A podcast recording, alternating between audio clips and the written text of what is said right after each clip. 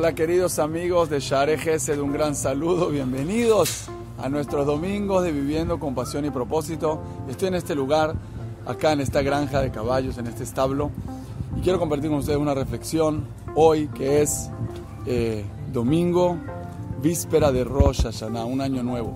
Y todos sabemos las cosas que están escritas sobre este día especial, sobre este momento tan importante del año que se en cierta forma se decreta, se refleja, se juzga, se pone uno frente a un espejo total y absoluto, uno quita todas las máscaras, quita todas las poses y se convierte en una persona completamente auténtica, sincera y transparente frente a Boreolam, frente a nuestro Creador, frente al rey, del universo, que en este día, en estos dos días de Rosh Hashanah, nos juzga en una, en una sola cosa, si estamos viviendo con propósito. El ser humano, el primer hombre, fue creado el día de Rosh Hashanah. Este día 1 de Tishrei, Aleph Tishrei, es el día de la creación del hombre. El hombre fue creado este día y este día se juzga a la humanidad, especialmente a cada uno individualmente, a cada uno específicamente, no solamente como grupo, como pueblo, como nación, sino cada uno individualmente. Y esto es algo increíble, esto es algo espectacular. Yo quiero comentar con ustedes algo que pasó semana pasada, el 19 de septiembre, por tercer año consecutivo, tembló en la Ciudad de México. Un temblor fuerte y vimos videos de edificios moviéndose, de albercas, piscinas de agua moviéndose y desbordándose y la gente en pánico en la misma fecha durante tres años seguidos.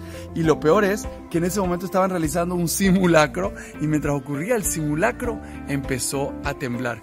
¿Qué podemos aprender nosotros de esto, mis queridos amigos? ¿Qué podemos reflexionar de algo como esto? Cuando estamos en esta época del mes de Lul, cuando estamos acercándonos a estos días especiales, al día más importante del año que es Rosh Hashanah, para cada uno individualmente, para Am como nación y para toda la humanidad y todo el mundo. ¿Qué podemos aprender de estos sacudones, de estos temblores, de cuando uno siente que el suelo, ese suelo seguro, ese suelo fijo, eso que conocemos y pensamos y damos por sentado como algo seguro, de pronto se mueve y se tambalea. Pues nada más y nada menos, mis queridos amigos, nuestra vida es exactamente así. Parece todo estable, parece todo estático y muchas veces sentimos que no estamos cambiando, muchas veces sentimos que no estamos mejorando, muchas veces sentimos que nuestro crecimiento se estancó y que estamos en un nivel de estabilidad y de total estancamiento.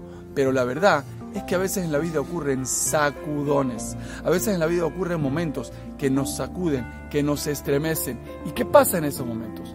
¿Qué ocurre cuando uno realmente lleva un gran susto o lleva una experiencia fuerte que lo deja marcado? ¿Qué pasa? Son momentos en los cuales el corazón se abre y todos aquellos conocimientos, todas aquellas lecciones, todas aquellas ideas que a lo mejor en nuestra vida del día a día estaban siempre presentes, pero no sentíamos que nos cambiaban. Estaban como en la superficie, en lo superficial, estaban encima del corazón cuando llegan estos temblores, cuando llegan estos sacudones en la vida de todos nosotros, el corazón se abre y todo ese conocimiento, toda esa sabiduría, todos esos aprendizajes entran al corazón y caen al corazón gracias a ese sacudón emocional.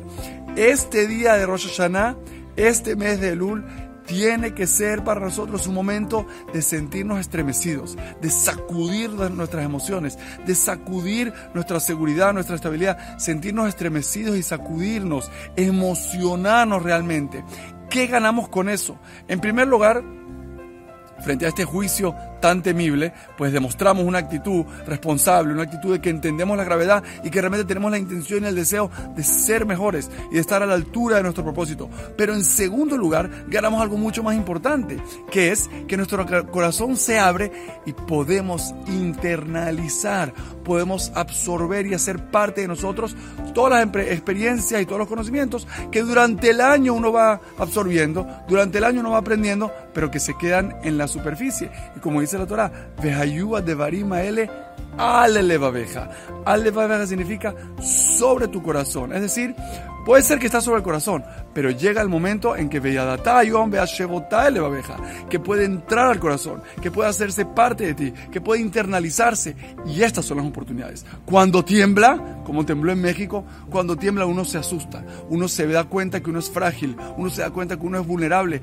Esa fragilidad y esa vulnerabilidad realmente es nuestra mayor herramienta, es nuestra mejor bendición, porque ese es el momento que uno puede realmente hacer suyo y meter a su corazón todo lo que ha vivido, todo lo que ha experimentado, todas las reflexiones del año, gracias a la fragilidad que te da ese momento de miedo, a la fragilidad que te da ese sacudón emocional. Por lo tanto, yo los invito a vivir este día de Rosh sin miedo, a vivir este día de Rosh claro que sí, con mucha seriedad, con mucha solemnidad de la importancia que es este día, pero sin miedo a sentir esa, esa solemnidad. Disfruta de la solemnidad, disfruta de este juicio. Sí, Señor, disfrútalo. ¿Por qué? Porque este estremecimiento tuyo es lo que te va a hacer crecer. Y a final de cuentas, es tu mejor carta, es tu mejor argumento frente a Boreolam.